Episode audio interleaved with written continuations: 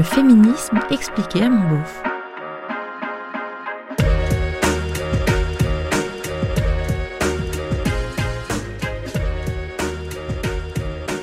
Ouais, franchement, les poils, euh, vous n'êtes pas obligé de les garder. hein. Non, parce que c'est moche, objectivement. Être sexy, glamour, épilé, mince, mais pas des seins, talonné, galonné jusqu'au porte-jartel et au steward. Non, pardon. Moulé, belle en toutes circonstances. On parle bien de la beauté version 21e siècle. hein. Ce qui est beau ici et maintenant ne l'était pas forcément ailleurs et hier.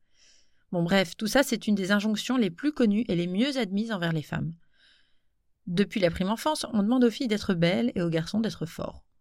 Pose-toi une seconde pour réfléchir à ça. Comment tu te comportes, toi, avec les petites filles et les petits garçons? Moi, moi qui me targue d'être féministe, j'ai besoin quand même de faire un effort pour ne pas systématiquement dire à mes filles ou à mes nièces Oh, waouh, t'es de plus en plus belle Pour le plaisir de les voir sourire de satisfaction devant le compliment. Les garçons auront droit à dis donc, t'es super costaud, toi En tout cas, c'est ce qui me vient naturellement. Enfin, naturel euh, au sens pavlovien, hein.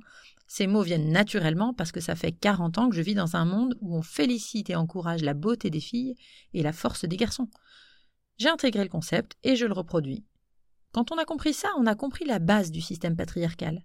Et donc c'est pour ça que les féministes, dans leur ensemble en tout cas, essaient de lutter contre cette obligation sociale. Non pas qu'on ait particulièrement envie d'être moche, hein. simplement c'est un peu fatigant de constater que les femmes sont celles dont on attend le plus d'efforts pour obéir à ça. Et quand je parle d'efforts, je pèse mes mots. hein. Va te faire épiler à la cire l'arrière des cuisses pour voir. Oh Voilà ce qui explique le choix de certaines féministes de se laisser pousser les poils. Pas juste parce que ça fait horriblement mal, mais par conviction politique. Et c'est quand même bien courageux, parce qu'il faut être sacrément motivé pour tenir face aux insultes et aux moqueries ou aux regards en coin que ce choix implique. Alors comme on préfère toutes et tous être beaux et belles, la solution la plus judicieuse, plutôt que de dire euh, voilà ce qui est beau, tâchez de vous y conformer, c'est peut-être de déplacer un peu le curseur et apprendre à voir la beauté partout. Comment? Bah, En montrant par exemple des modèles diversifiés, en taille, corpulence, sexe, couleur de peau, pilosité. Je t'assure que ça fonctionne, c'est pas de la démagogie. Tu veux un exemple? J'ai regardé la série The Bisexual, dans laquelle le personnage principal est une femme avec du poil sous les bras. Je suis conditionnée comme toi, et en voyant ça, j'ai eu un moment un peu de dégoût en fait. À la fin de la série, je trouvais cette fille hyper sexy et les poils n'étaient plus du tout problématiques. Bon, je sais, t'as pas du tout envie que ta femme arrête de s'épiler. Mais quand t'étais petit, tu trouvais ça dégueu les huîtres avec un coup de muscadet. Aujourd'hui, me dis pas que tu regrettes d'avoir appris à aimer ça.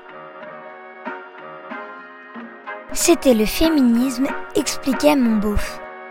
Un podcast d'Aline Baudré-Scherer.